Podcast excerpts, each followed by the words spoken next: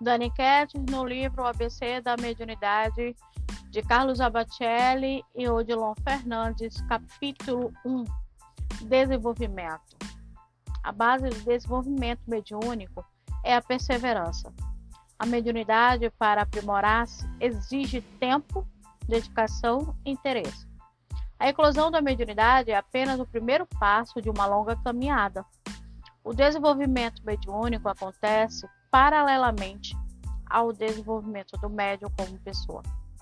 Impossível uma bela faculdade mediúnica sem um belo caráter.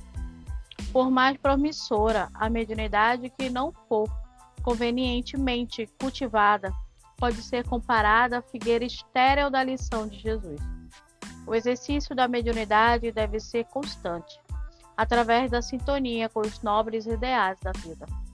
O exercício da mediunidade não se restringe ao exercício ostensivo da faculdade em si. O médio consciente do dever é aquele que procura refletir em todas as suas ações o pensamento das esferas mais altas. Mediunidade é intercâmbio, e esse intercâmbio acontece numa via de dupla mão, ou seja, médio e espírito devem operar em perfeita integração. A mediunidade assemelha-se a uma escada de infinitos degraus.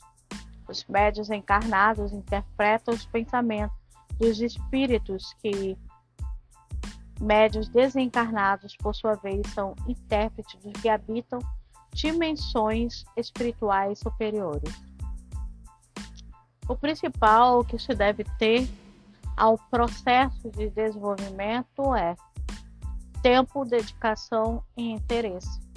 Não é apenas deixar acontecer, é você realmente ter e doar de si o melhor, que é o seu tempo, aprender, se dedicar e ter o interesse de sempre buscar. Então vamos lá para o próximo capítulo.